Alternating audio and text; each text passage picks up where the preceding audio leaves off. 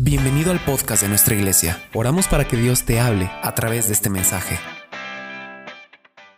Yo decía el domingo que la renovación es necesaria en toda persona. Y les dije que el águila se renueva a mitad de vida. El águila entra en un proceso difícil de su vida. Si no se renueva, muere el águila, más o menos ahí a los 40 años, el águila si no se renueva, muere. Llega un momento en que el águila a los 40 años de edad, eh, sus garras pierden la fuerza, se hacen blandas, su plumaje se hace grueso y pesado, eh, su pico se encorva, de manera que ya no puede cazar, con la misma velocidad que lo hacía cuando era más joven.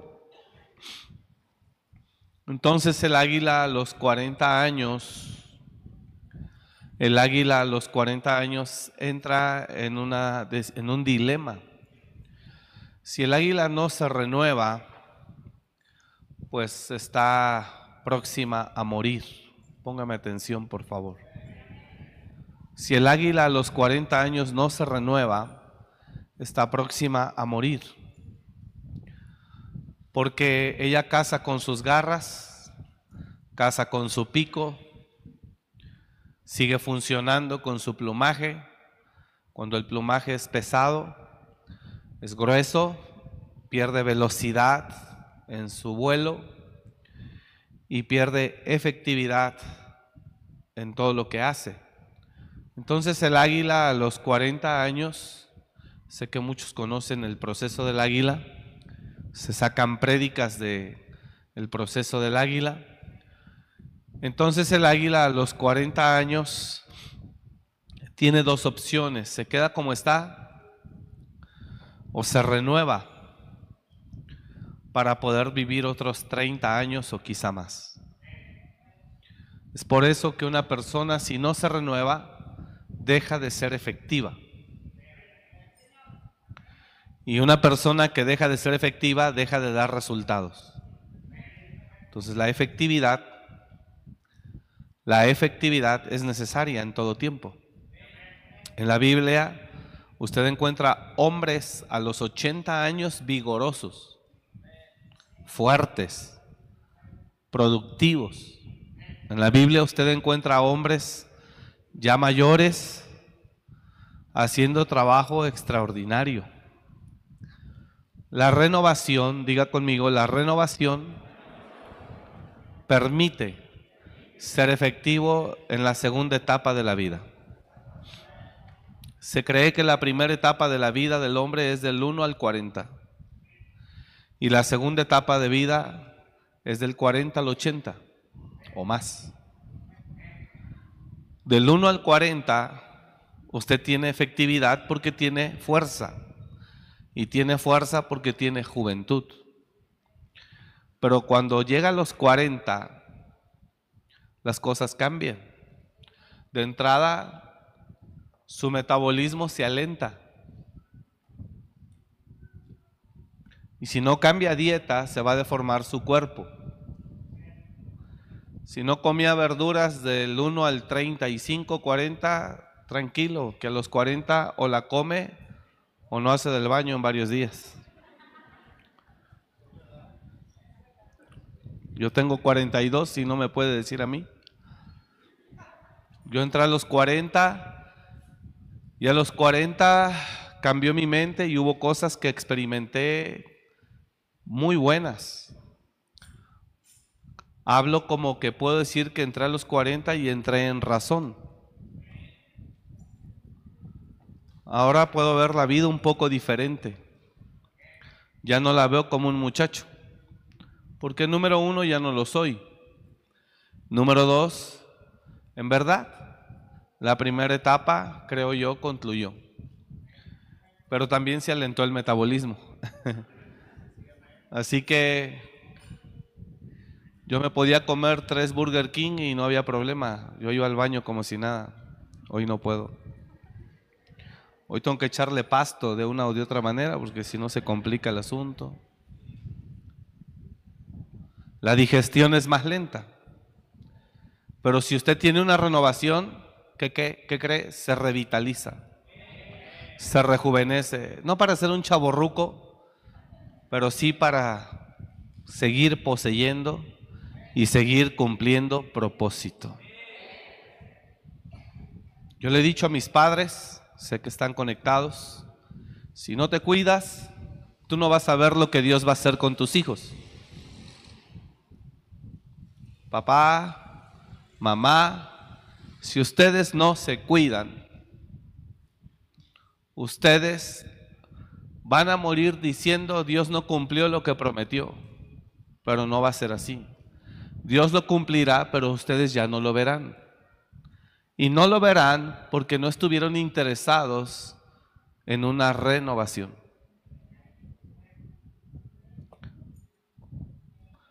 El médico le dice a usted a cierta edad, camine, pero ya no es por estética, ya no es por verse bien, es por salud.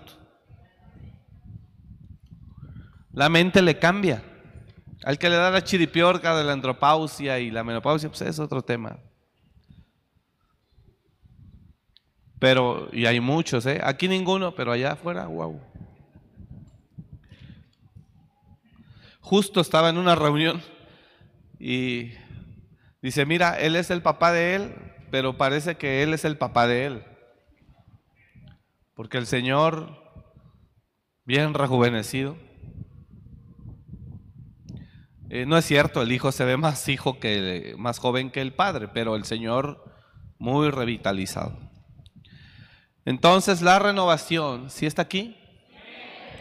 La renovación, si usted quiere vivir en plenitud, no es negociable.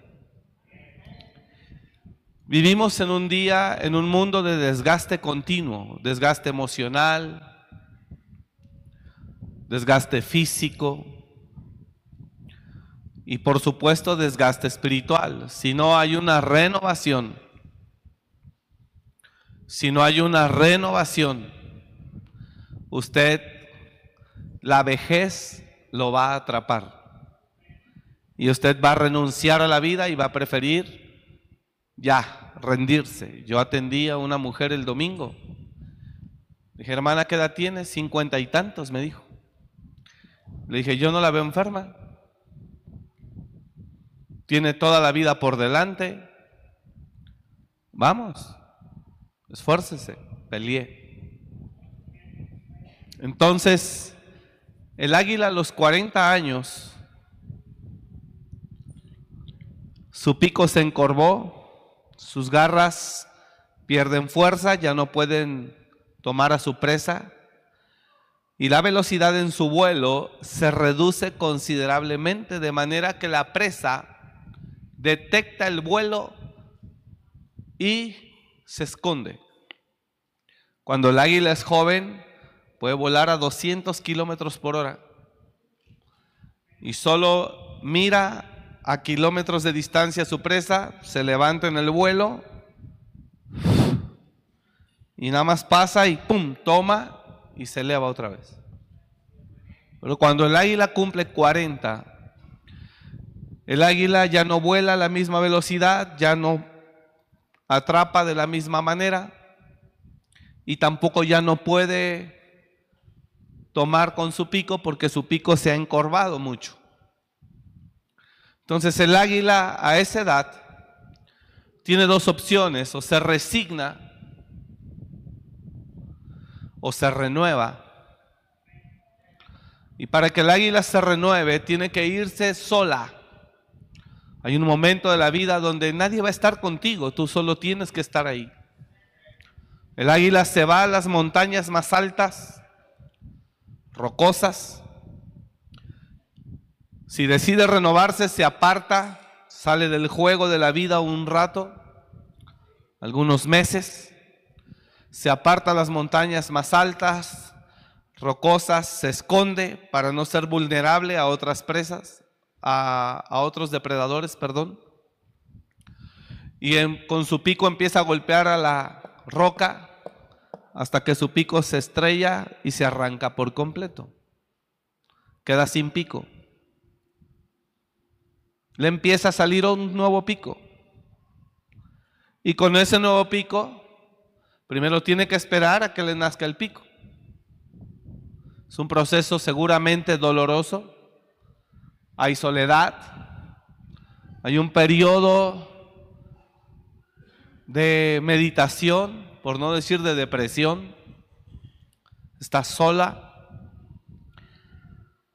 Y en lo que le nace el pico, medita, valora, considera. Después, una vez que le nace el pico, se empieza a arrancar su plumaje y se arranca sus garras. Y ahora tiene que esperar a que le nazca el nuevo plumaje y las nuevas garras. Cuando esto se, cumple, ya pasaron meses, cinco meses. Y después de esos cinco meses, el águila está lista para volar otros 30 años, como si fuera joven, pero ahora con la madurez de los 40. Se dice que los 40 es la edad joven, de la, es la edad joven de la edad madura, algo así. A los 40 ya no eres un muchacho de 18, eres una persona más sensata, calcula, analiza, ya no se deja llevar tanto por sus emociones. Es una persona que sabe quizá mantener un equilibrio. Pero además, si se renovó, tiene fuerza y tiene vigor. Gracias por su interés. ¿eh? Se nota cómo está así bien metido. Entonces, el águila está lista para vivir otros 30 años, pero bien.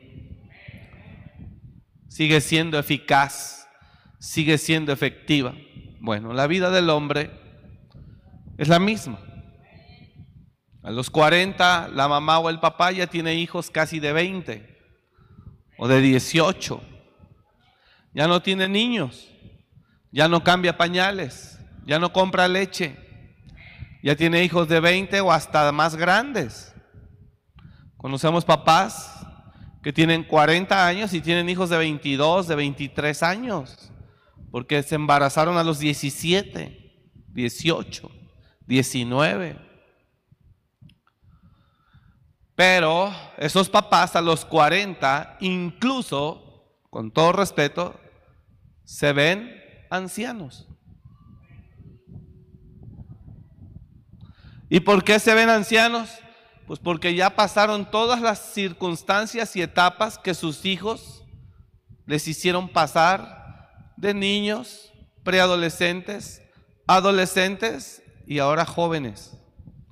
Y todo eso produce un desgaste. He visto personas, lo digo con mucho respeto, es en serio, no estoy jugando, que en verdad tienen 40, 45 años de edad y ni siquiera se peinan.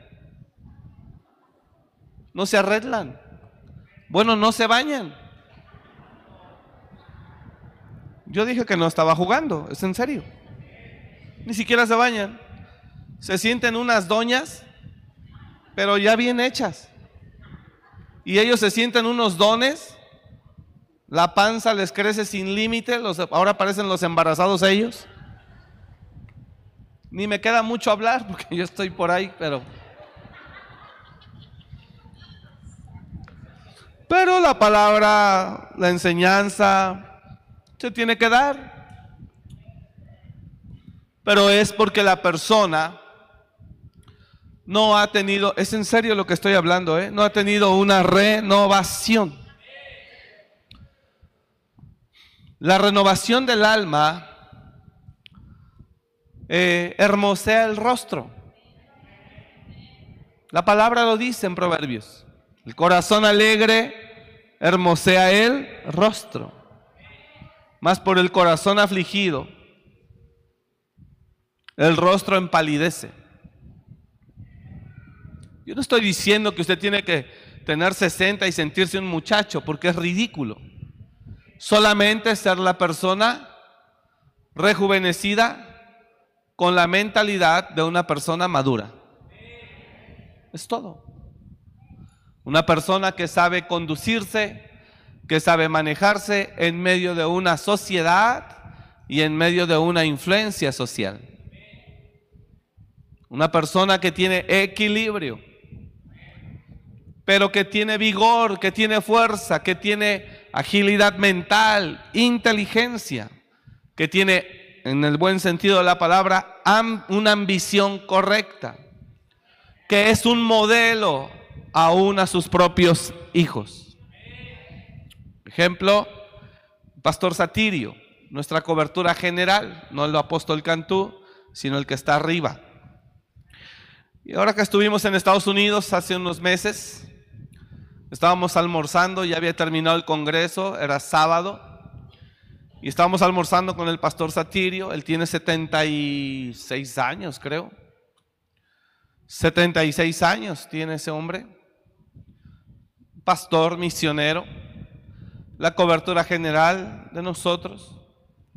Ha predicado incansablemente desde hace cincuenta y tantos años. La iglesia que fundó en Cúcuta, Colombia, tiene 48 años de fundada. En el lobby de la iglesia de él, el lobby detrás de la plataforma del altar, eh, es un backstage o un camerino, un recibidor, tiene la historia y se ve él ahí muy joven predicando, levantando tabiques, paredes, etcétera. Entonces él, estábamos desayunando y de repente me dice, le voy a mostrar algo íntimo, póngase de pie. Y yo me espanté y dije, ¿qué me va a mostrar? Póngase de pie, tiene la voz gruesa, los que lo conocen porque ha venido. Póngase de pie, me pongo de pie y se para él al lado mío y me dice, toque, aquí, toque. Entonces yo lo toco. Toque bien. Toco. El músculo marcado. 76 años. Una hora en la escaladora. 40 minutos en la caminadora. 76 años.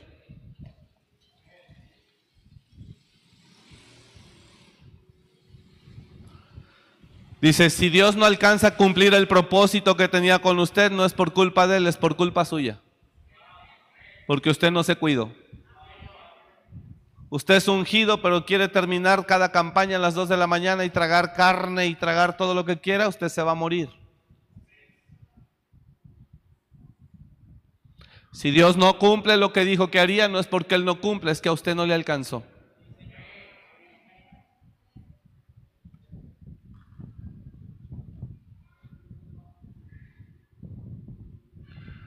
¿Quiere ver a sus, a sus nietos? Ya no digo bisnietos, a sus nietos. Le doy un consejo. ¿Quiere ver a sus nietos? Apártese del pecado. Eso es un factor. El pecado es causa de muerte. Reduce la vida del hombre comprobadísimo. Vivir en pecado reduce la vida del ser humano.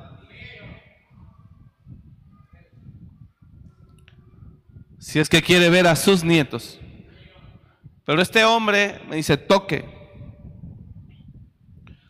Y viaja por todos lados. Por todos lados. Si digo por todos lados, es por todos lados. Va a Asia, va a África, todo Sudamérica, todo el continente americano viaja.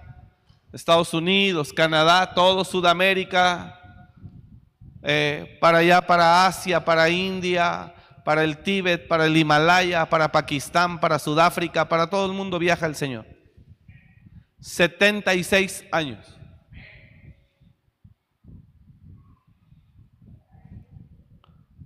¿Cuál es el tema del ser humano? Que muere antes de tiempo. ¿Por qué? Porque él así quiere vivir.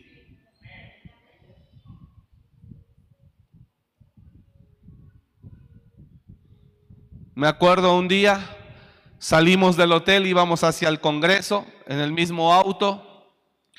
El apóstol Cantú manejando, el apóstol Satirio adelante, al lado y yo atrás. Salimos del hotel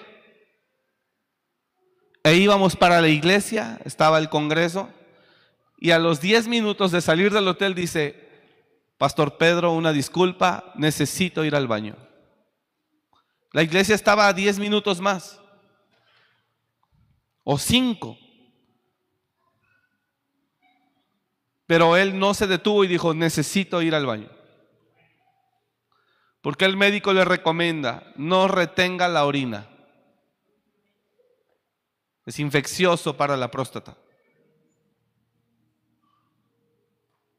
Y nosotros dormidos, con ganas de orinar, pero nos gana el sueño. No, no me voy a levantar, no me voy a levantar, no me voy a levantar, no me voy a levantar. ¿Sí sabe lo que le estoy hablando o no? Y se está orinando, pero no se levanta.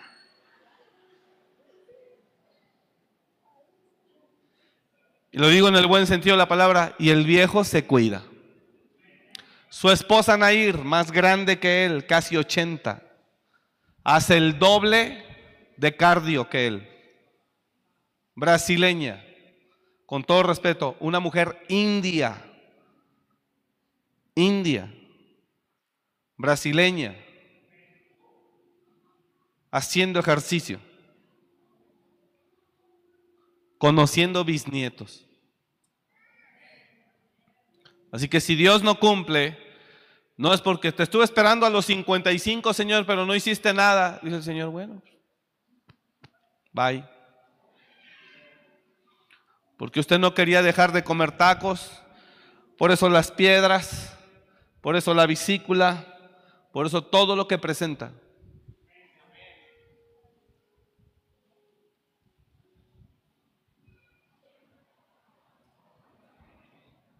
Por eso la hipertensión, por eso la diabetes. El diablo me está atacando. ¿Qué le va a estar atacando el diablo? Ni qué, nada. Es usted y yo que no queremos tener equilibrio. Que no queremos entender. ¿Y sabe qué es lo peor? Que no nos queremos renovar.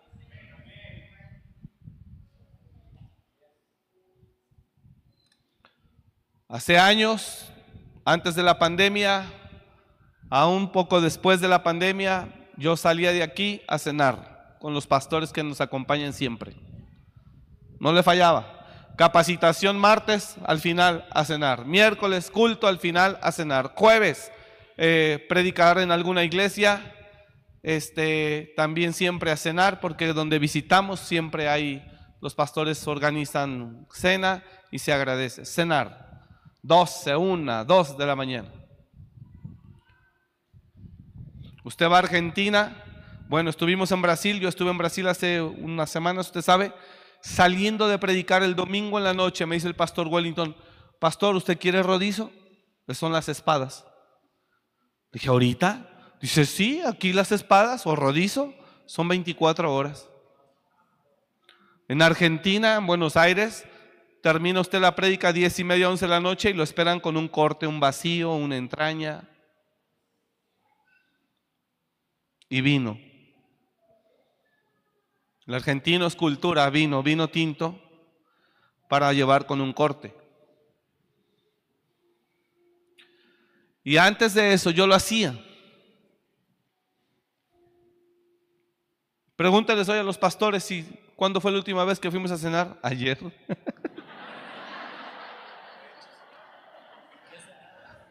¿Y qué nada? Tan locos estos, ¿no es cierto? De verdad, se acabó ese asunto. No más. Y más me extrañan.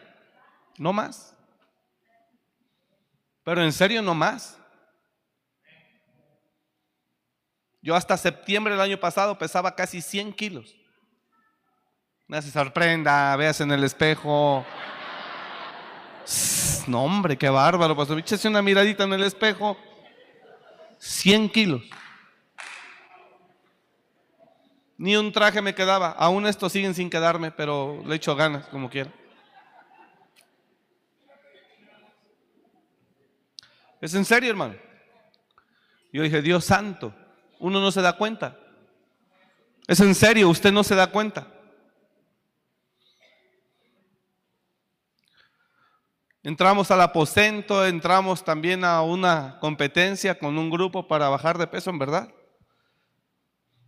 No estoy de verdad donde necesito estar, pero he tratado de pelear y cuidarme para no volver a estar allá. Y estoy sobre 90, 91. Pero necesito estar sobre 85. No solo es por salud, es aún por imagen. Porque una persona que tiene un cuerpo equilibrado habla de que ejerce un poco de disciplina de la que él mismo enseña.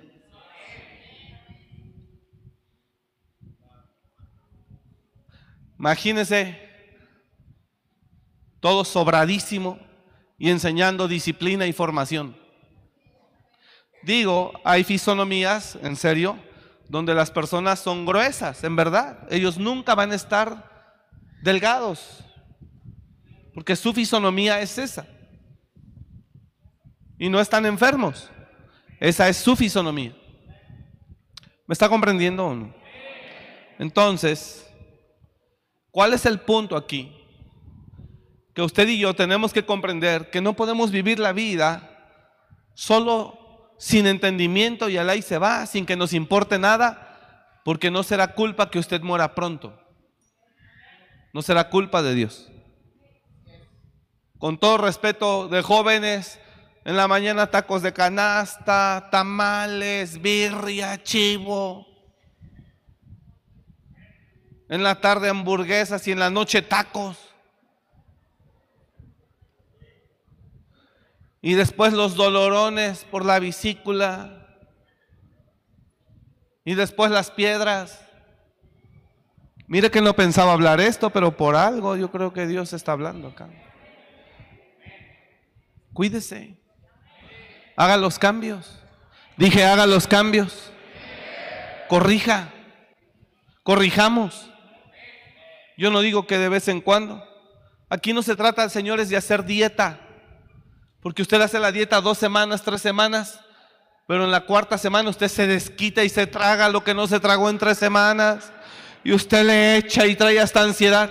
Señor, se trata de por cultura cambiar su alimentación. Esa es la mejor forma. Hacer cambios no es fácil. Ahí estoy hablando yo de una re. ¿Qué implica una renovación, pastor? Estar decidido a vivir un proceso doloroso para destruir mis viejos hábitos y desarrollar nuevos hábitos que significa nueva forma de vida. Evita el cerdo lo más que pueda. Usted mira la cultura hebrea. Dios es muy sabio y no por religiosidad le ordena al pueblo de Israel que no trague cualquier animal. El cerdo es el animal que tiene más toxinas de lo que se puede imaginar. Pero de con Carmelo no salimos. Ahí estamos, ahí estamos, ahí estamos, ahí estamos. Y los judíos no le comen cerdo. Los judíos difícilmente le comen res. Los árabes no. Lo que pueden comer ellos es solo a veces cordero y muy poco. Su dieta, la dieta mediterránea, la dieta mediterránea es una dieta amplia, amplia, amplísima. Cada vez que vamos para allá, hermano, Ay, yo el tercer día ya no quiero tragar nada, ya estoy harto, harto de la berenjena, harto del falafel, harto, digo, no, ya no, no vas a bajar, no quiero. No hay nada. De veras. Es tremendo. Usted los ve. Y son personas que tienen larga vida, sanos. Entonces, Su renovación depende de la disposición que tenga para hacer los cambios necesarios. La renovación, dígalo conmigo, la renovación depende de la disposición que tenga para, para hacer los cambios que veo es necesario hacer. Ya no es que no quiera, pero ¿sabe cómo vivimos con todo respeto a la mayoría de la sociedad? Si el médico nos dice una cosa, no hombre, están locos, ellos quieren que te mueras de hambre, tú come. Poquito no te va a hacer daño. Dale.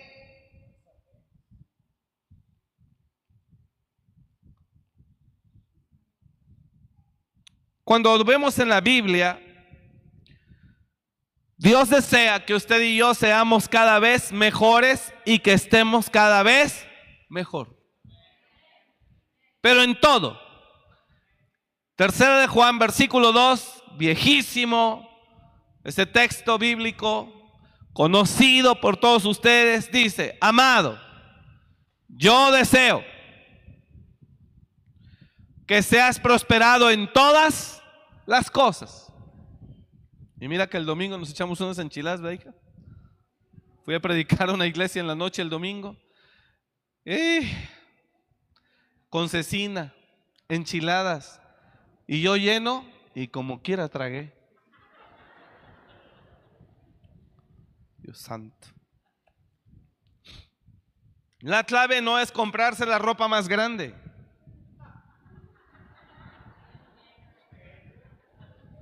Dígale al lado, no es la clave esa.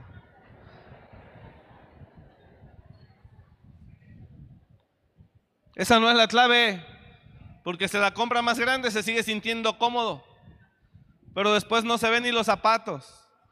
No se los puede ni abrochar. Por eso yo compro puros zapatos sin agujeta.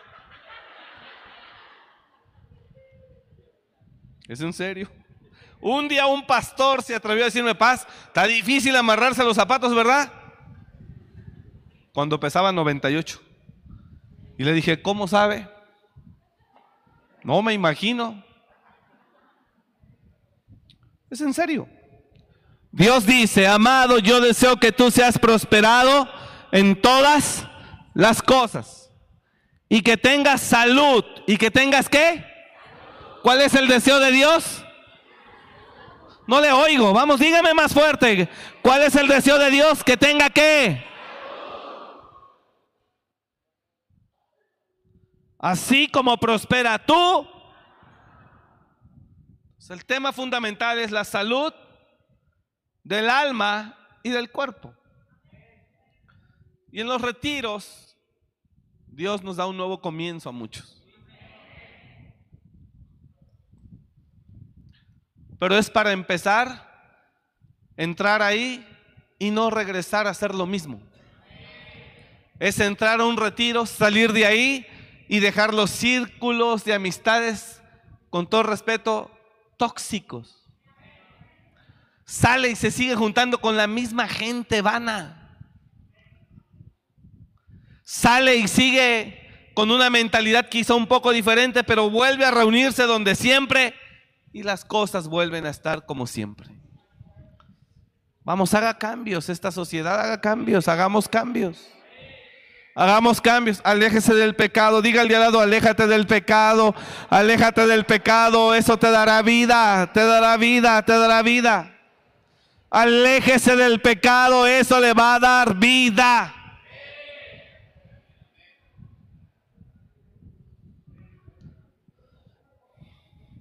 Entonces, un retiro es buena oportunidad para que usted tenga un nuevo comienzo. Y lo dije el domingo, tener un, un nuevo comienzo no significa que usted está, tiene que volver a empezar. No, no, no lo relacione con eso.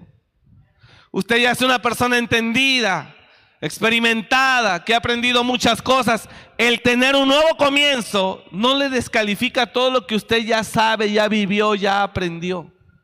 Al contrario, usted va a enriquecer su experiencia. Usted va a enriquecer su aprendizaje.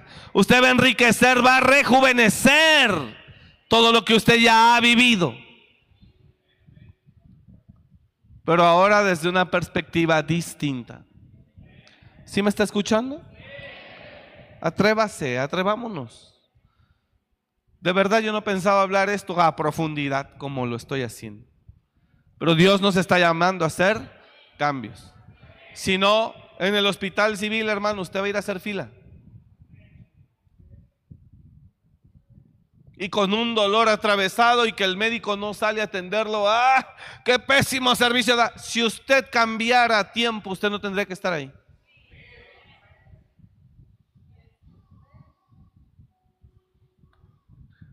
Mira lo que dice la palabra en Proverbios 10:21. Los labios del justo apacientan a muchos. Los labios del justo apacientan a muchos, mas los necios, por falta de entendimiento, mueren.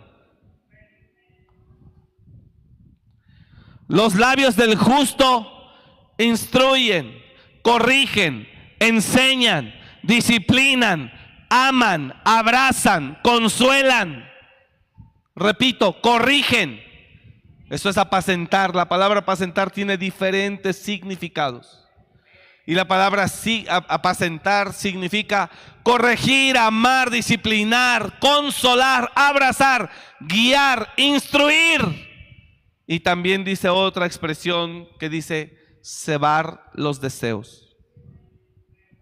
Apacentar significa cebar los deseos, o sea, no dejarlo hacer lo que él o ella quiere. Apacentar. Entonces, los labios del justo apacientan a muchos. ¿Sabe un día qué dijo el apóstol Norman Parish?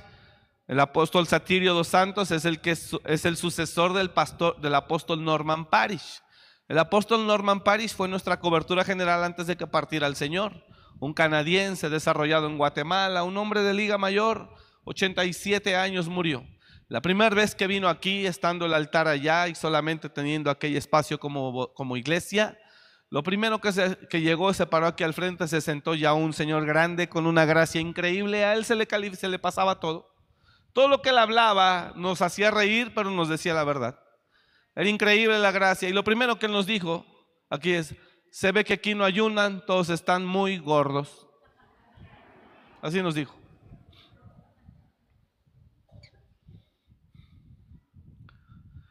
Cuando fui por él al aeropuerto a Ciudad de México y lo traía, paré en el kilómetro 118 a las 10 de la noche, 11 de la noche. Apóstol, cena algo, solo tomó un té. Yo me aventé una queretana, una cubana, una esto, una al otro, una aquí, una acá, una allá.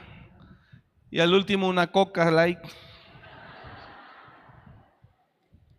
No, ni tomaba yo sin azúcar.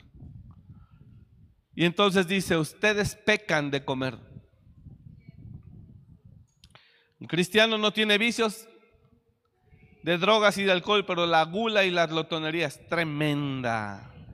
Tremenda. Hay una persona a la que yo le he dicho en serio, sin jugar, le he dicho, en serio tienes bronca con eso. Tú tienes bronca con eso. Nunca había conocido una persona que tuviera un problema así de marcado. No tienes vicios, no tienes nada, nada, nada. Pero ese tema, el tema del hartazón, está tremendo contigo. La Biblia habla, hablando fuerte, y dice usted, ellos son glotones mentirosos. Glotones mentirosos.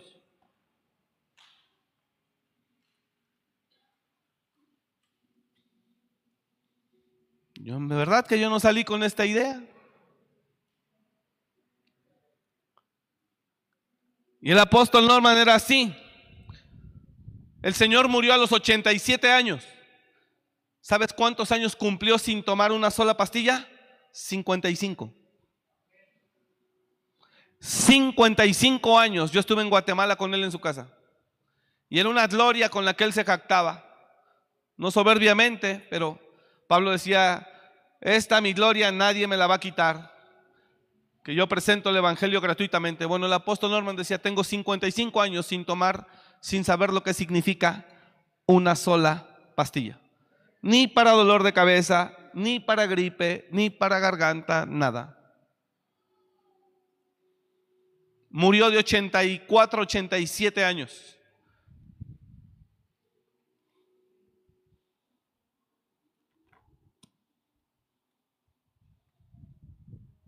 Vamos. ¿Dónde están los cambios que Dios está llamando que haga?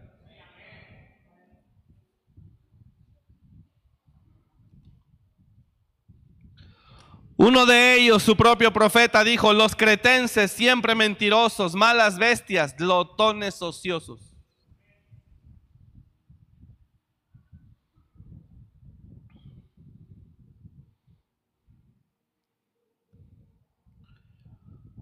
El Señor desea que usted esté bien y que no le falte nada. Dios desea que usted prospere en todas las cosas. Diga el que está a su lado, Dios te ama tanto que desea que prosperes en todas las cosas. Y que te vaya bien, dígaselo, vamos, dígaselo, dígaselo y que te vaya bien. Y que tengas salud. Y que tengas prosperidad en tu alma. Ese es un deseo de Dios. ¿Cuántos dicen amén a eso?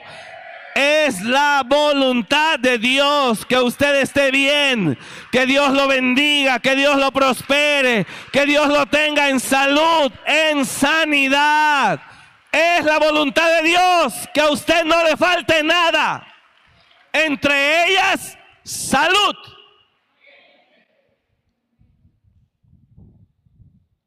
Ni diga, que trae colesterol alto, triglicéridos altos,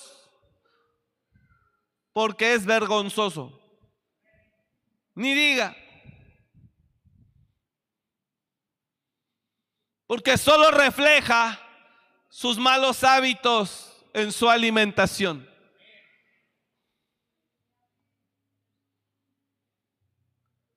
¿Cuántos estamos entendiendo hoy la enseñanza? No soy doctor pero es necesario. Es vergonzoso que se haga estudios de sangre y le salga el triglicérido y el colesterol elevado. Eso está hablando. Y el médico le dice, Señor, no entiende. Usted puede en sus arterias, se puede complicar, bla, bla, bla. Usted sabe. Dios no quiere verlo a usted en el hospital civil antes de tiempo. Dios no quiere verlo a usted batallando una madrugada.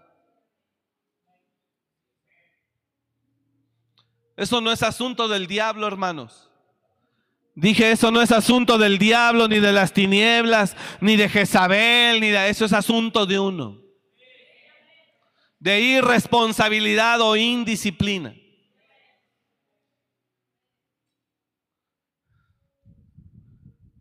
Dice la escritura, no hagas mucho mal Oiga eso. Ni seas insensato. Y luego entre pregunta dice, ¿por qué habrás de morir antes de tu tiempo? No hagas mucho mal, ni seas insensato. ¿Por qué habrás de morir antes de tu tiempo? Ahí está. ¿Por qué no hagas mucho mal? Se refiere a vivir en pecado.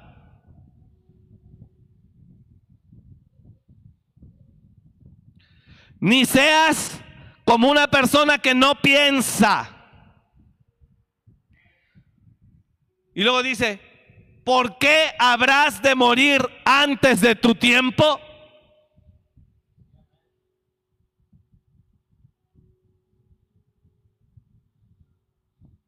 Eso no tiene nada que ver con la prédica. Por supuesto que esto es iglesia.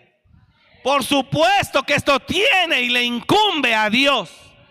Esto le incumbe. ¿Por qué le incumbe? Porque usted es templo del Espíritu Santo. Por eso le incumbe nada más. Usted y yo somos templo del Espíritu Santo. Dios no quiere gente vanidosa, Dios quiere gente sana. Porque los que sí se cuidan, no lo hacen por honrar a Dios, ni quizá por tener larga vida. Algunos lo hacen por verse bien, por atraer, por gustar. por llamar la atención y le complementan con la ropa que usan. Se tiene que ver el conejo más o menos discretón, pero que se enseñe. Se tiene que ver el trasero discretón, pero que se vea. La pierna no podemos dejarla desapercibida. Y entre más apretado se pueda, mejor, pero como es la iglesia, más o menos. Y piensan que uno no se da cuenta cuál es su pretensión final. Como que soy discreto, pero como que me gusta llamar la atención. Como que, entre que estoy que síguele, pero me gusta. Que no es correcto, pero dale un poco. Ya tendrá 60.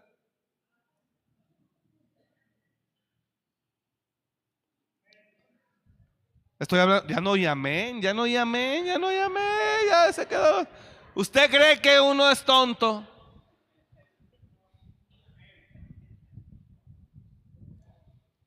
Una pastora hace muchos años, una mujer madura, hace muchos años, yo creo que unos 20 años, yo estaba en la iglesia, yo era un pequeño espiritual, un niño. Ella le dijo a las mujeres, a las hermanas jóvenes, muchachas, ¿por qué vienen con tanga traslúcida a la iglesia? Encerrada en su habitación, con su marido, baile lo que quiera, póngase lo que quiera. Pero ¿por qué diablos viene así a la iglesia? Dijo, en su casa con su marido, bailele. Quítese, póngase lo que quiera. Pero ¿por qué acá? ¿Por qué aquí? ¿Y sabes qué cumple? Dice Pablo, las mujeres maduras enseñen a las jóvenes a cómo conducirse. Porque todo se puede, pero para todo hay un lugar preciso.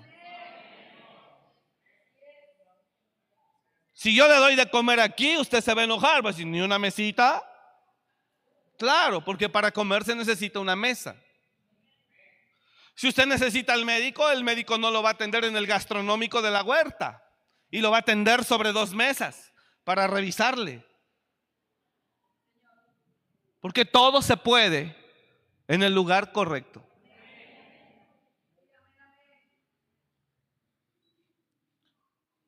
Y si ya tiene marido, ¿para qué se viste como si anduviera en busca de uno?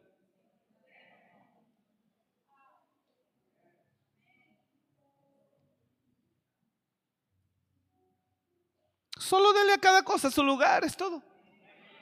No le está diciendo que no le baile. No le está diciendo que no. Ay, eso es demoníaco, ¿cómo usas tanga? No, póngasela, pero bailele, pero en el cuarto usted y él.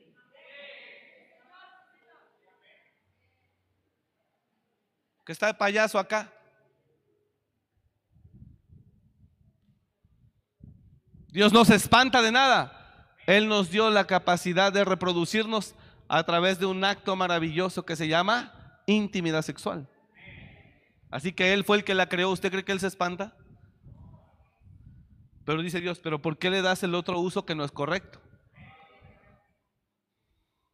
¿Usted con el jabón con el que se baña, usted lava los trastes? No, usted compra un jabón de polvo o de líquido para trastes y con el que se baña es un jabón para, ah, bueno, así dele a cada cosa su lugar.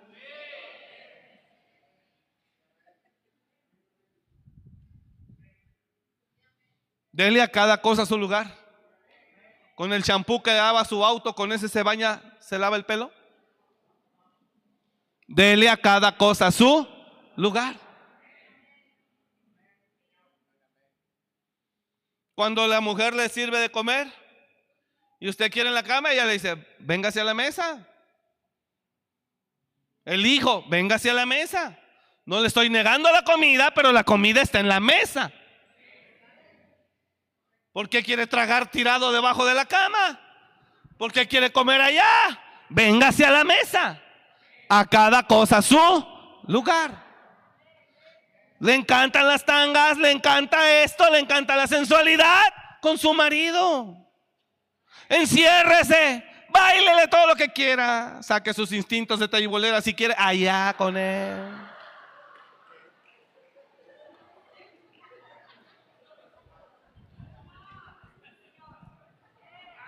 Ahora sí hasta agua voy a tomar.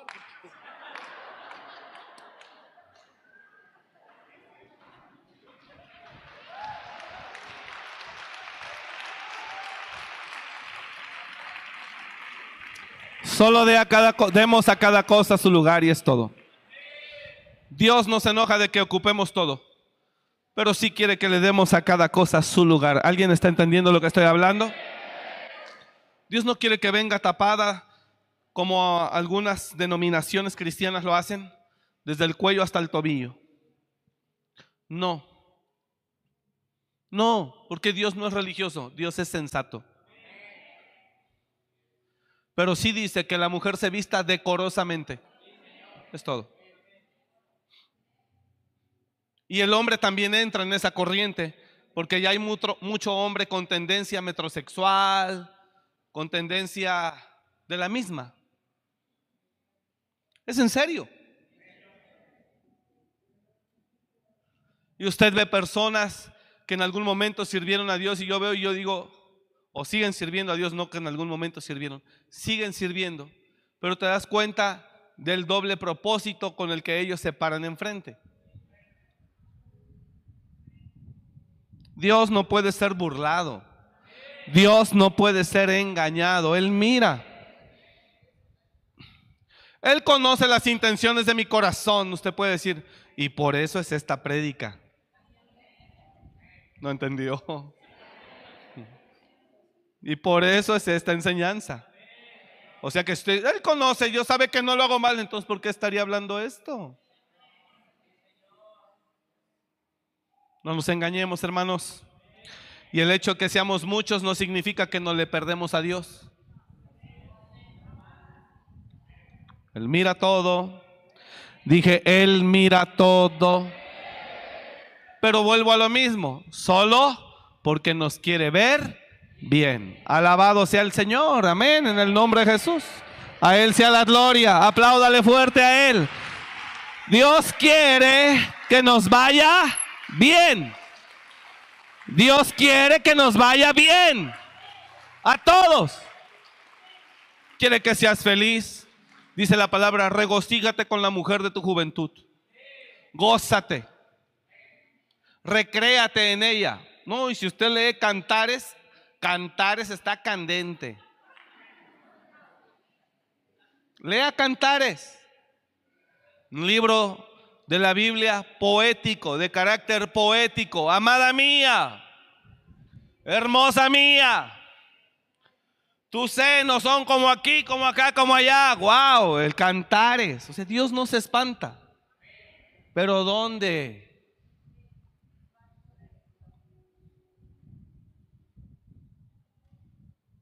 ¿Sí le sigo?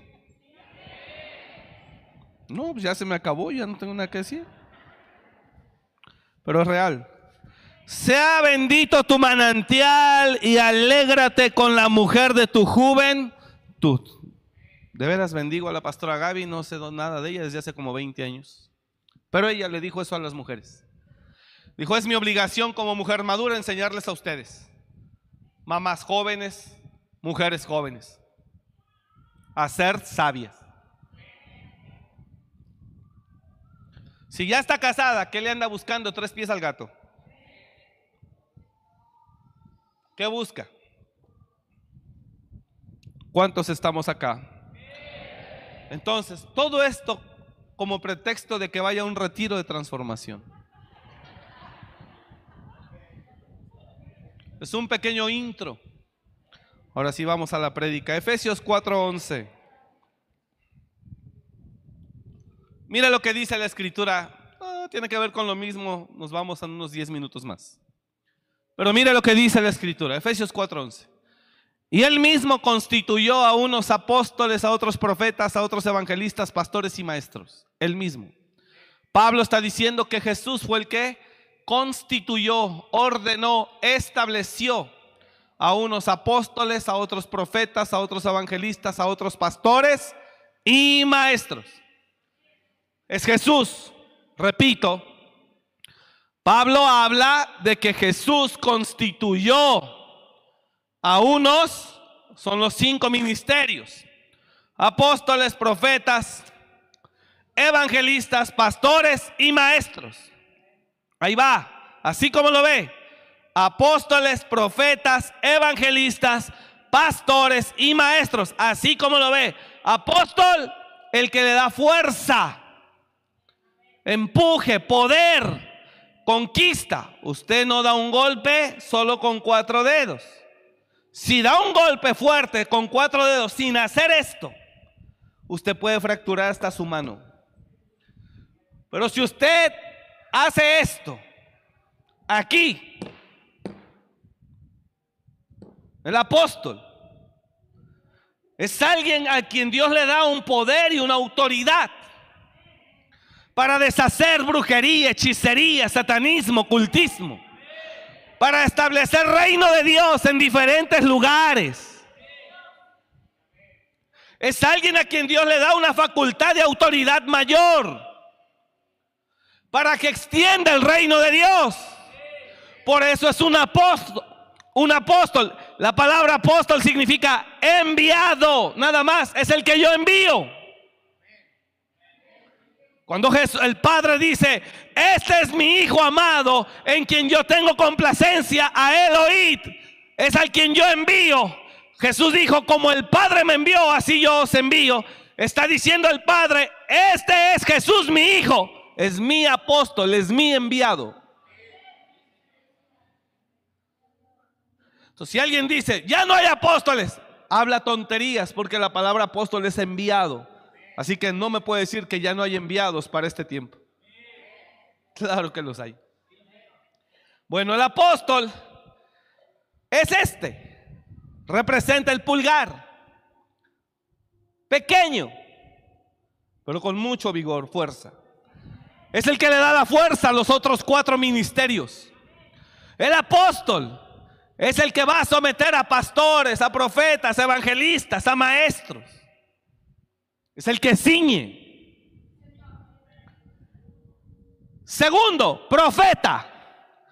Es este el índice, el que señala. Así te dice el Señor.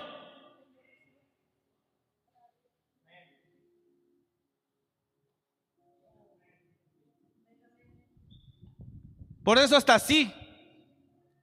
Lo que le enseña. Se le conoce como la mano poderosa de Dios. Pedro habla y dice, sujetaos pues bajo la poderosa mano de Dios para que Él os exalte cuando fuere tiempo. Profeta, evangelista, es el más largo, es el que alcanza. Es el que sale de la casa para ir a traer a través de campaña. Es el que atrae. Evangelista, es el más largo de todos los dedos. Pastor. Es el cuarto. Es el que hace pacto con Dios y con su iglesia de cuidarla. Es el que lleva el anillo. Porque el buen pastor da su vida por las ovejas. No va a enseñar por ganancia deshonesta. Amará a su pueblo. Lo querrá ver limpio. Lo querrá ver libre. Y si viene el diablo, da su vida y pelea contra él por salvar al rebaño. Porque es un hombre de pacto. Es el pastor, es este el dedo. Maestro, la enseñanza. Oído. Se saca la cerilla con este. Se destapa los oídos. ¿Es en serio? Ahora, ¿para qué los estableció? Para que todos crezcan. Nacho, Pastor Nacho, él es un evangelista. Ahorita con su esposa está dirigiendo dos iglesias. Una en Indaparapeo y otra en Villamadero. Ahí vamos a estar próximamente en Villamadero otra vez. Es un evangelista. Iglesia Indaparapeo. El pastor que estaba entró en un proceso de sanidad, de recuperación. Entendemos, le mandamos un saludo al pastor Otilio.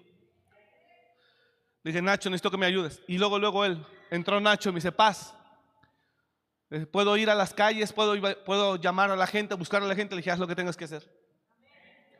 Y luego, luego fue a visitar a las familias, a las que ya no iban a la iglesia, salió a las calles, salió a las calles. Y aquí hay varias de ustedes, varios de ustedes son evangelistas. No están por encima de un pastor para que se aplaque. No están por encima de un apóstol ni por encima de un profeta. Fluya en el don que Dios le entregó.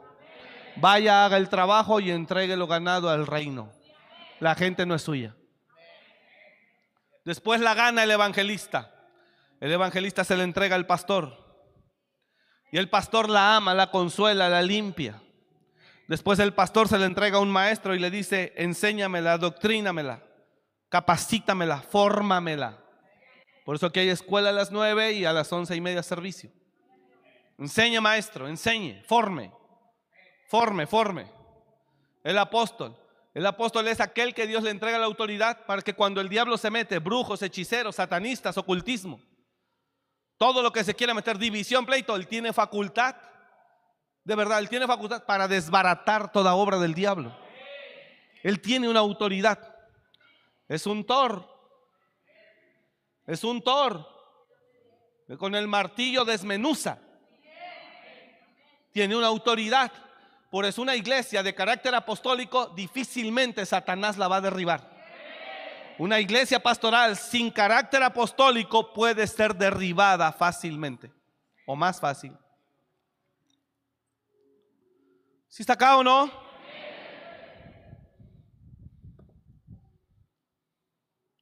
El maestro enseña. El profeta, ¿qué hace? Dirige. Dios le habla al profeta y viene y le dice al pastor o le dice al apóstol, Dios me mostró esto, Dios, o el apóstol ora, considera, valora y dice es de Dios o no es de Dios. El profeta no puede ser un loco que ande repartiendo palabra a todo el mundo en las filas, abusado. No, porque de esos hay. Cuando hablamos de profecía o un ministerio profético, Hermano, se necesita amplia madurez en el ministerio para llegar a ser llamado profeta. Así que no porque tenga un sueño o no porque Dios le muestre algo, usted es un profeta. Una cosa es el ministerio profético y otra cosa es el don profético. Dos cosas muy diferentes. Pero aún el profeta, hay niveles de profecía, hay niveles en el, en el oficio profético. Hay un profeta que está por encima de los reyes.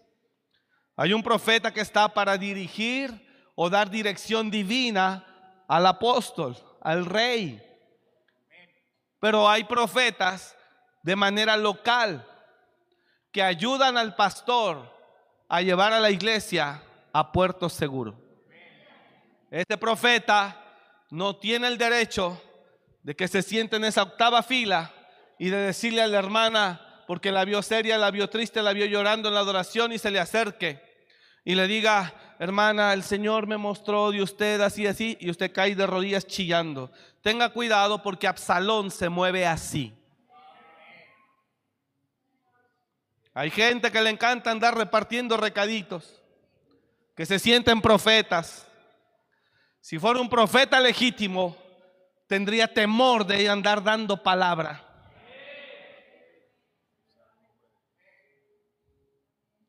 Si fuera un profeta real, no andaría repartiendo palabra a cualquiera.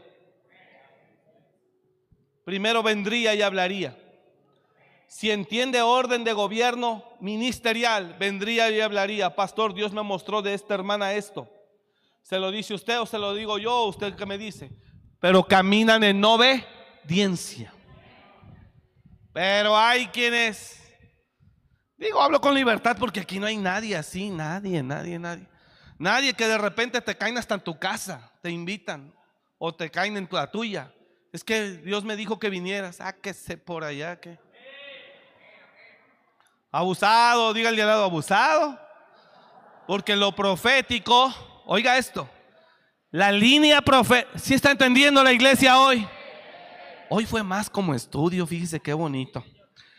Porque lo profético es una línea muy delgada con la hechicería, con la adivinación. Abusado. Dígale de lado, abusado. Es más, para que sepa, hay gente que cree que son profetas y son brujos. Son hechiceros. Fascinan. ¿Y cómo me doy cuenta? Porque después de que te dan una palabra acertada, buscan un provecho. Posicionarse en tu corazón y sacarte algo. Así que tenga cuidado a quien abre las puertas de su casa. Dije, tenga cuidado a quien abre las puertas de su casa. No respondo chipote con sangre, sea chico o sea grande. No, en serio, nosotros no respondemos si usted anda abriendo las... Es que nos dijo que no, le pueden decir como ayer, ¿no? Que andaban diciendo en los grupos que estábamos depurando y que no sé qué, y hay gente que le robaron su WhatsApp. Ten cuidado. Me decían, cancelamos los grupos y que ¿por qué los vas a cancelar? Pueden estar robando a la gente, al que se deje, al que no quiere crecer, al que no quiere entender, al que no quiere cambiar, solamente. Porque aquí se trata de crecer, porque vivimos en un riesgo inevitable. De día y de noche, en todos lados, dentro y fuera. Así que más vale que usted pelee por su vida y pelee por su casa. No se deshace ningún grupo. Si usted, una persona desconocida, le dice, por favor, estamos depurando, somos de amor y restauración, estamos depurando nuestros grupos de WhatsApp, pero no es ni siquiera el pastor Omar o la pastora Silvia, pues usted con todo respeto tonto que se deje engañar.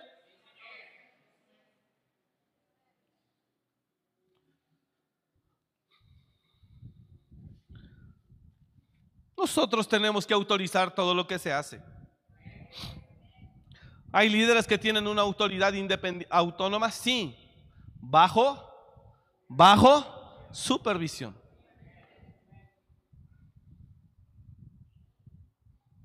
Y ayer pasó eso, terminando capacitación, luego, luego en multimedia se mete y me dice, oiga, está pasando esto, ya le robaron el WhatsApp a tres hermanos, les mandaron un, código, ellos se los regresaron y les desapareció su WhatsApp, claro, ya tienen ahora, esos tipos tienen su WhatsApp en su computadora, el de usted.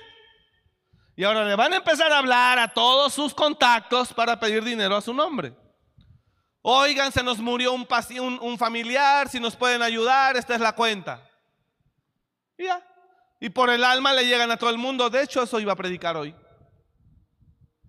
Que Dios quiere que usted crezca. Porque si usted no crece, usted sigue siendo un niño. Y un niño, un niño es fácilmente engañado. Un niño es fácilmente seducido. Un niño es fácilmente arrastrado. Un niño es fácilmente engañado. Quitamos los grupos. Hoy me volvieron a insistir. Quitamos los grupos, deshacemos el grupo. Tenemos un grupo de comunidad que se llama, son casi mil personas. Deshacemos el grupo. Dije, ¿por qué lo va a deshacer? Es que está, que haga lo que quiera. Y si usted lleva el daño, I'm sorry. Usted no quiere crecer, no quiere entender, no quiere aprender. El avisado va a venir el mal y se hace un lado. Más el necio o el simple lleva el daño. Y aprovecho, dejen de estar creyendo barbaridades que le van a mandar dinero o un paquete de Estados Unidos. Que nada más deposite tanto, que se gane un carro. Oiga, deje de que lo que le sacan es una burla en su nariz. Es una burla. O sea, deje de lo que le sacan. O sea, le están viendo la cara en su cara. Es como si usted está aquí parado. Está aquí consciente y yo vengo y le hago rayones en su cara y me burlo de usted. Y ¡ah, mira qué bonito! Y le hago travesuras en su cara, en su jeta, le están robando todo.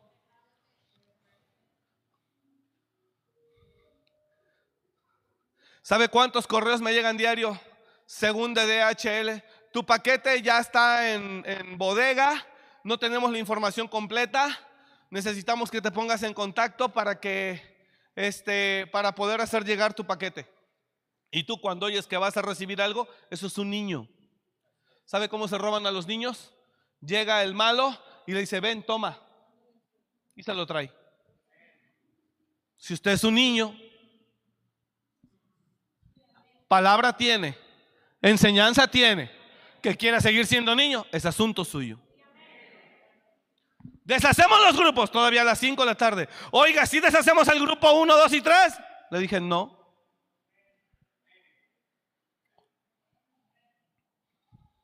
Protejo, pero también mi trabajo es que crezca. Protegemos al rebaño, pero también el trabajo es que crezca.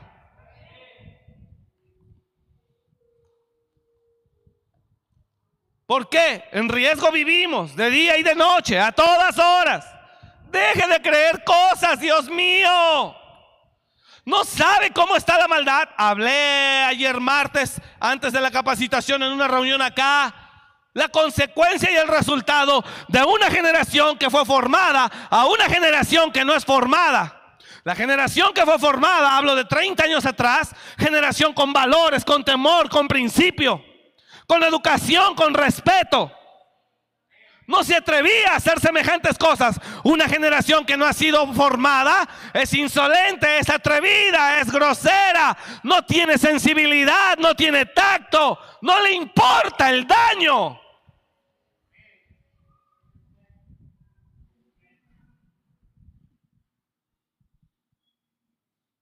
No le importa el daño que causa, porque no tiene moral.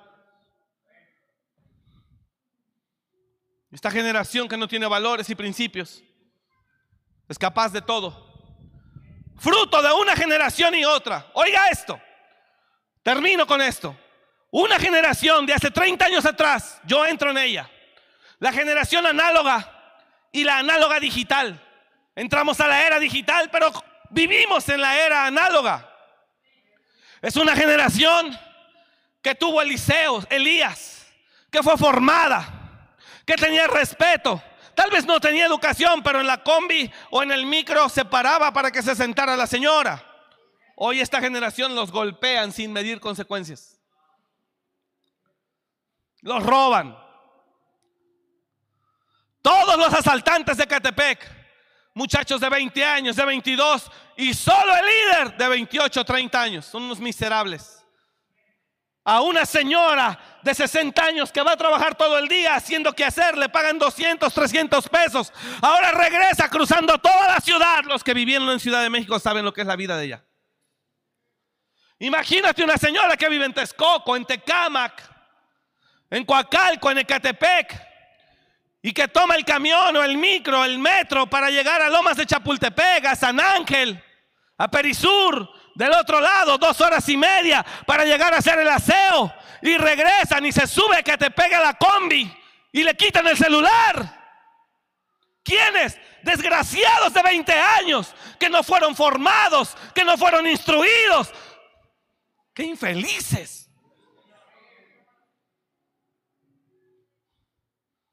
Más les vale que se arrepientan o la hoguera los está esperando. La generación de hace 30 años era una generación que respetaba al adulto.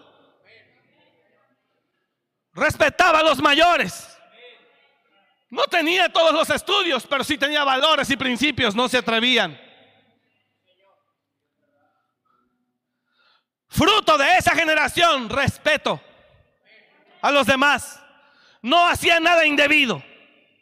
No se atrevían a tantas cosas. La generación de hoy no tiene quien lo forme, quien lo guía. Y si hay, no lo quieren.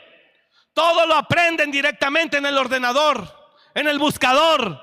No hay quien los gobierne, no hay quien los controle. Aún a los padres, una persona apenas me mandó un video donde el hijo le está exigiendo que le dé el celular.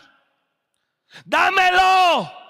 Y a su propia a su propia progenitora le llamó, pero con grosería, ramera.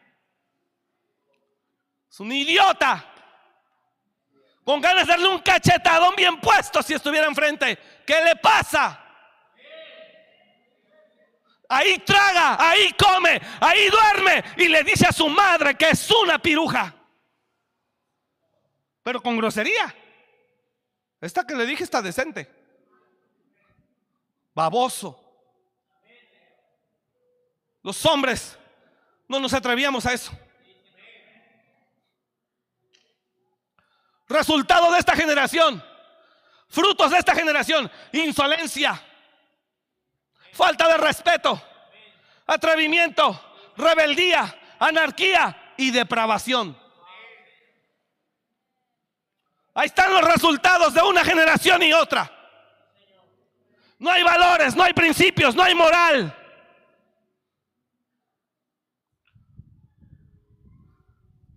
¿Si está acá o no?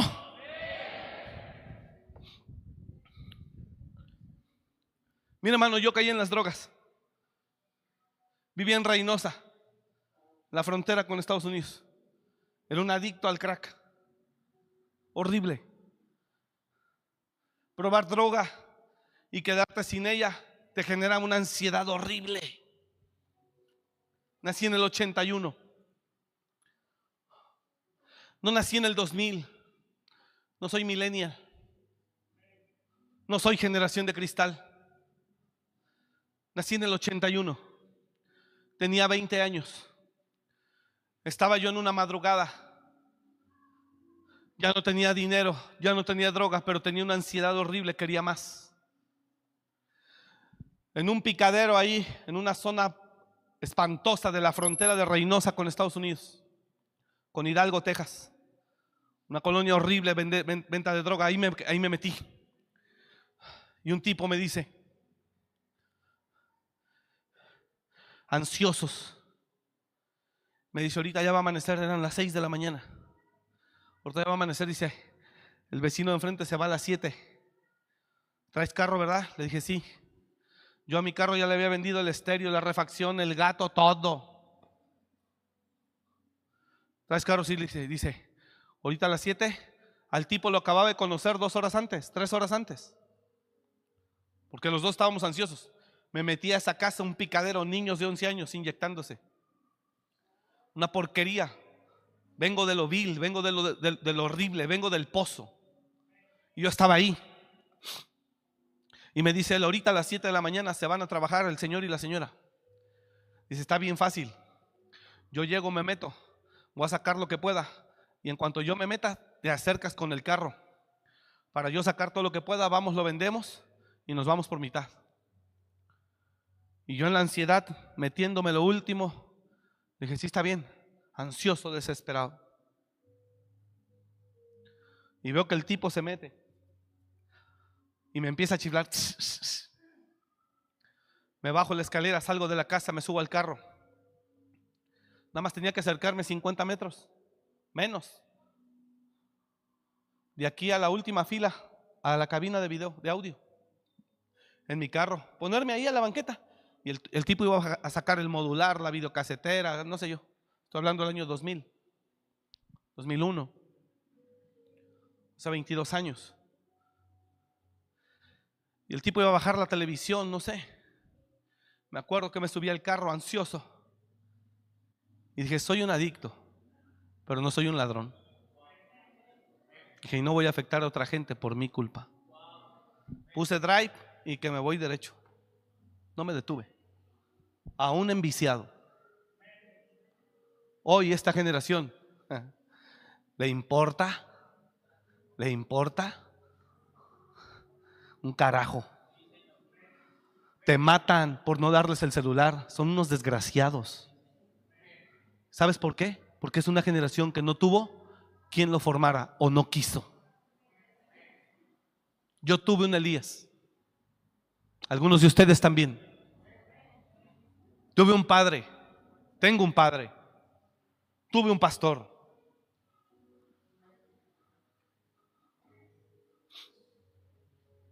Si estoy en ruina, me enseñaron que si estoy en ruina no es culpa de nadie, es culpa de mis malas decisiones.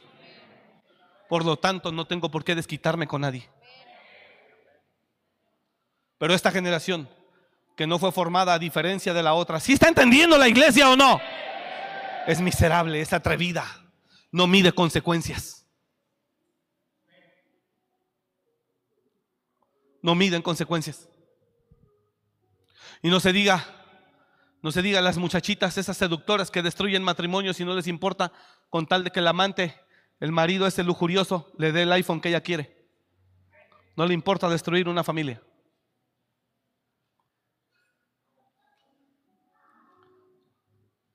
¿Dónde está el temor? ¿Dónde está el temor? ¿Dónde está el honor? ¿Dónde está el respeto?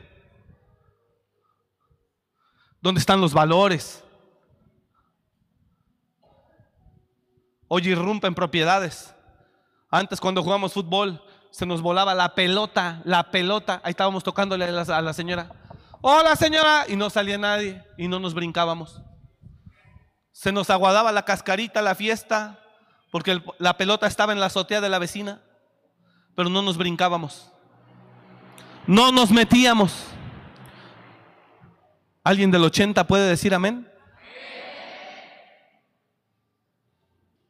Señora, buenas tardes. Perdón, se nos voló la pelota. Y si la señora endiablada salía y nos decía de cosas, como quiera no le decía, pues usted, mugre vieja, váyase mucho por... No. Nos callábamos. Y ya mejor pensábamos, ¿cómo le haremos? ¿Tú no tienes una pelota? ¿Tú no tienes una pelota? Sí, pero la volamos ahora con la de aquel lado. Y tú, no, pues te ponchó, ¿no? Y es- no, pues ya ni modo. Y entonces empezábamos a jugar burro castigado, empezamos a jugar otras cosas. Pero no había represalia. Aún Dios habitaba en nuestro corazón a través de los principios y de los valores. Aún Dios habitaba en nuestro corazón a través de los principios y de los valores. Pero hoy Dios no habita en mucha gente de hoy. Hoy lo que habita en mucha gente de hoy es el diablo. Es la maldad pura.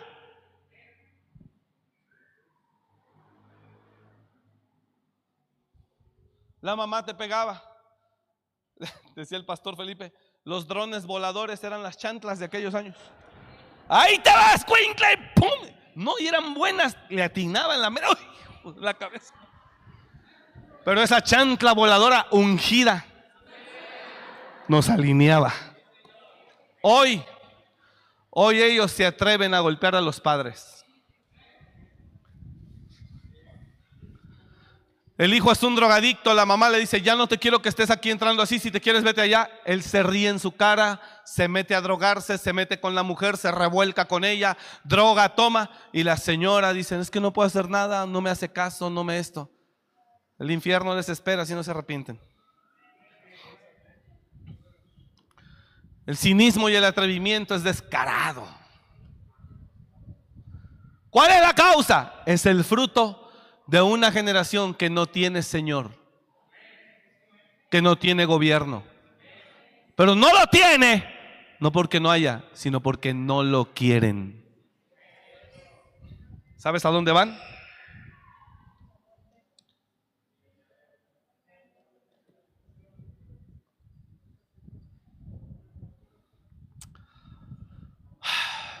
Perdón que lo hable así, pero es así. Seamos personas con valores, con principios, con nuevos hábitos. Eso es renovación. Y alabemos siempre a nuestro Dios. Adoremos siempre a nuestro Padre, porque Él es el que nos ha dado todo. A Dios sea la gloria. ¿Cuántos dicen amén? A Dios sea la gloria. Él es bueno. Póngase de pie, si no aquí nos vamos a quedar. Yo tengo ganas, pero yo sé que es tiempo que vaya a descansar. Gracias por venir. Bendigo su vida. Pero es real, hermanos. Papás, ayer aquí oramos. Hubo una autoridad que Dios dio a los padres y también oramos por los hijos. Y también fue fuerte esa intercesión. Papás, no se canse de hacer el bien con sus hijos. Siga, siga, siga, siga, siga, siga. Ámelos. Pero cuando sea necesario, estórbeles. Porque a eso fuimos llamados. Padre, gracias por tu iglesia y gracias por tu palabra. Bendigo a todos. Pero sobre todo bendecimos tu nombre. Gracias por amarnos. Papá, danos la fuerza y ayúdanos a ser personas con valores, con principios, con ética, con moral. Que el fruto de esos valores y principios y de ese temor a Jehová sea el respeto, que el fruto sea la santidad, el temor reverente, que sea el honor, que sea la generosidad, que sea el servicio. Que ese fruto de tu pueblo, Señor, se manifieste. En medio de una sociedad que desgraciadamente está en decadencia, carente de valores, de principios, carente de humanismo, lo que el mismo mundo se jacta. Eso no es humanismo. Ayúdanos a ser el modelo a las nuevas generaciones. Oh Señor, yo te alabo con mi corazón. Te doy toda la gloria porque tú la mereces. Bendice a tu iglesia y nosotros bendecimos tu nombre. Precioso Dios, te amamos papá, no hay otro como tú. Recibe la gloria, adore a su Dios 30 segundos. Recibe la gloria, recibe la gloria, recibe la gloria. Solamente dígale eso, recibe la gloria, recibe la gloria, recibe la gloria. Señor, recibe la gloria, te alabo. Te doy toda la gloria con todo mi corazón. Alabe a su Dios. Adore a su Dios. Recibe la gloria, mi Señor. Recibe la honra, mi Dios. No hay nadie como tú, solo tú eres santo. Dígale eso, solo tú eres santo. No hay nadie como tú. Oh, recibe la gloria, recibe. Queremos ser más como tú, dígale eso. Quiero ser más como tú, Jesús, Hijo de Dios. Recibe la gloria, quiero ser más como tú, Señor. Oh, recibe la gloria. Recibe la gloria. Recibe la gloria. Quiero ser más como tú, mi Señor. Humíllese delante de un minuto.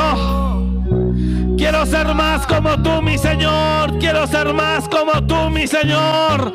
Recibe la gloria. Quiero ser más como tú.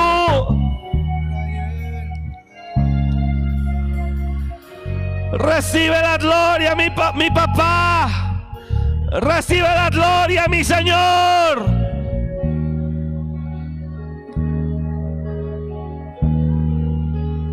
Recibe la gloria. Recibe la gloria, Señor. Te amo, mi Dios. Dígaselo, tú eres mi Padre. Dígale a quiero ser más como tú, oh Dios.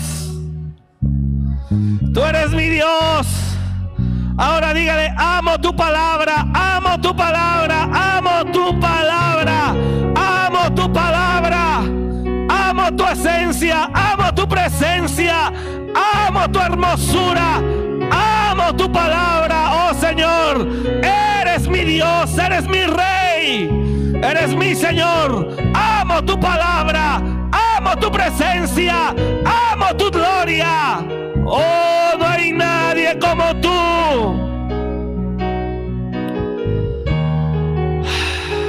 Precioso Dios.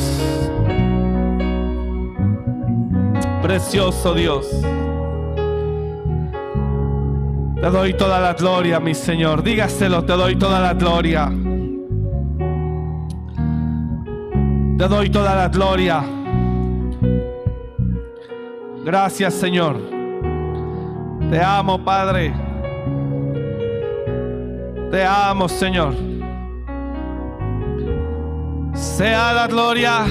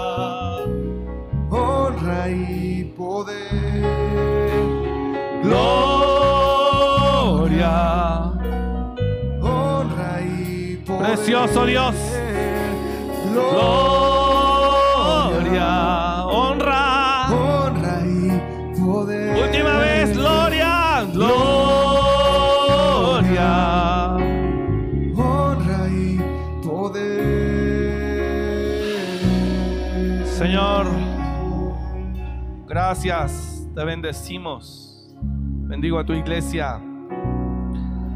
Padre, bajo esta atmósfera, te doy gracias por todos aquellos que son fieles contigo. Por favor, bendíceles. No solo hoy, cada semana, cada servicio. De verdad, Padre, yo te pido, bendice a todos, bendice a cada uno. Los bendigo con todo el corazón. Declaro que ellos caminan con cielos abiertos. Y tu favor y tu bendición reposa sobre ellos en todo tiempo. Ato al devorador y a todo aquel que quiere robar, que quiere quitar, lo cancelo en el nombre de Jesús. Declaro que el diablo no tiene parte ni suerte en su vida, porque el Señor pelea por usted. Él es el que reprende al devorador. Señor, lo pones en mi corazón, yo te doy gracias, que yo dé gracias y yo te doy gracias por todos los que son fieles contigo. Bendíceles. Te lo pido en el nombre de Jesús. Gracias, Padre. Desato gloria y bendición sobre ellos ahora en el nombre de Jesús. Desato bendición y gloria sobre ellos. Ahora, en el nombre de Jesús.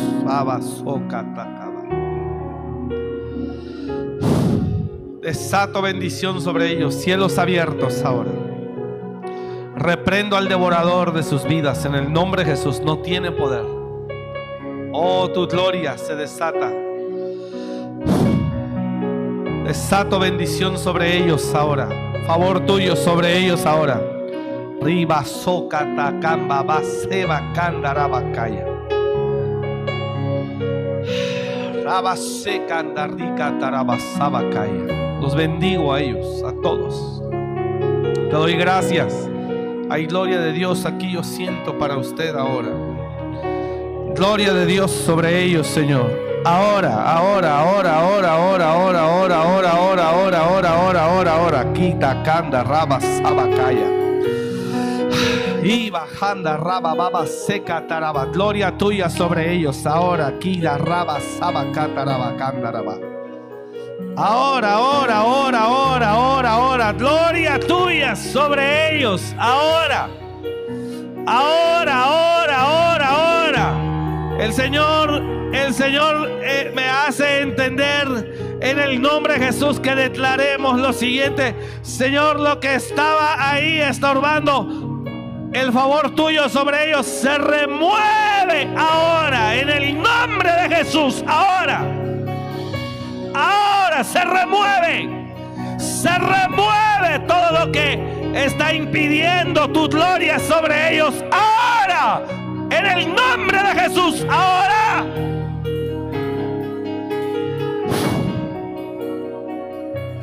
Gloria tuya sobre tu iglesia. Más. Gloria tuya sobre tu iglesia. Más desde la cabeza a los pies. Ahora. Ahora. Gloria tuya sobre tu iglesia. Más en el nombre de Jesús. Ahora. Gloria tuya sobre tu iglesia. Ahora. En el nombre de Jesús. Ahora.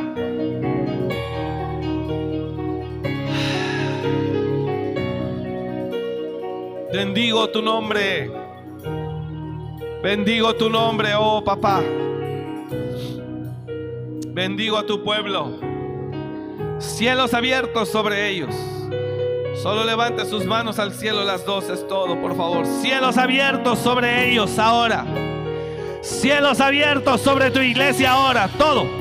Cielos abiertos sobre los que te sirven en este lugar ahora. Cielos abiertos sobre tu iglesia ahora. Cielos abiertos sobre tu iglesia ahora. Ahora, ahora, ahora. Cielos abiertos sobre tu iglesia más. Más. Cielos abiertos sobre tu iglesia ahora en el nombre de Jesús. ¡Wow!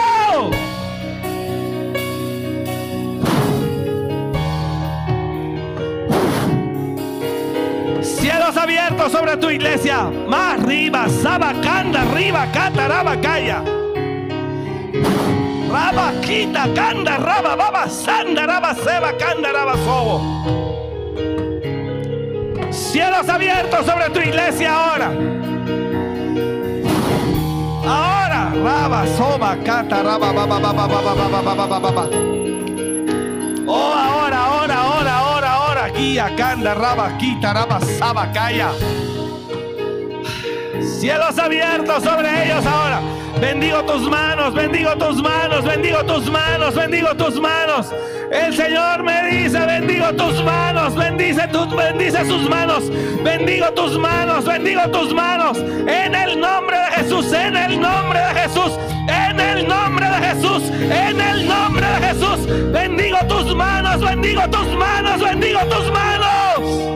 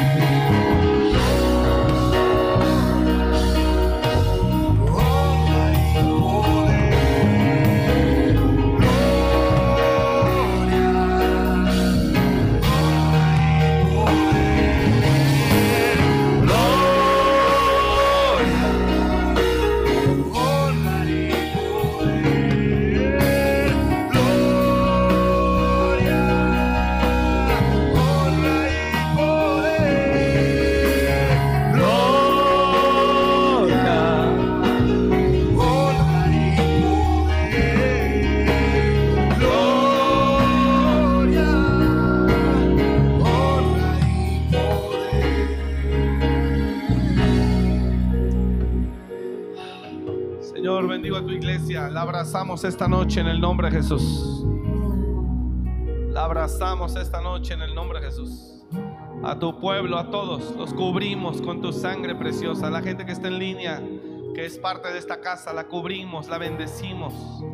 En el nombre de Jesús. La gente que está en otros estados, que nos ve en Estados Unidos, en Chicago, bendecimos a Marcelo, a su familia. Los cubrimos, los hermanos en Nayarit, los hermanos en Oaxaca, en cada lugar, en Guerrero. Los hermanos de cada lugar los bendecimos. En Guadalajara, en Ciudad de México, en Estado de México, los cubrimos. En Tijuana, en León, Guanajuato. En el nombre de Jesús los bendecimos. Los bendecimos. La gente que nos ve en Hidalgo, los bendecimos. Gente que nos ve en Nayarit, los bendecimos. A toda la gente que nos ve en Durango, los bendecimos. Todos los que son parte de esta casa, favor tuyo sobre ellos, gloria tuya sobre ellos. De todo el interior del estado, de aquí de Morelia, los bendecimos. Todos los que son parte de esta familia, los cubrimos. Gracias, Padre. Bendecimos a todos. La gente que nos ve en Chile, en Argentina, en Brasil, en Colombia, en Guatemala, en El Salvador. La gente que nos ve en cada lugar, en Costa Rica. Los bendecimos, toda la gente que son parte de esta familia. Los bendecimos. Gente que nos ve en Canadá, los bendecimos en el nombre de Jesús. Gracias, Señor. Bendecimos tu nombre. Gracias tu gloria sobre nosotros. Gracias, dele gracias, diga gracias Señor, gracias. Te amamos Padre. Ayúdanos a ser personas temerosas tuyas. Gente con temor santo, con temor reverente. Gracias Señor. Te bendecimos y bendigo a tu iglesia. Llévala con bien a casa. Renueva sus fuerzas, dales descanso para que mañana sigamos en las jornadas diarias. Gracias Padre, te damos la gloria en el nombre de Cristo Jesús. Le pido que lleven oraciones, en sus oraciones a la pastora, por favor, hermanos. Ya está mejor, pero está todavía en recuperación, tiene ya algunos días. Gracias por estar orando por ella, amén. Por mi madre también, por favor, que está ahí. Y oramos unos por otros. Bueno, que Dios les bendiga a todos y nos vemos el domingo con el favor de Dios. Denle un aplauso a Él, gracias. Gracias por escuchar este mensaje. Comparte y suscríbete. Para más información de nuestro ministerio visita www.amoryrestauracionmorelia.org.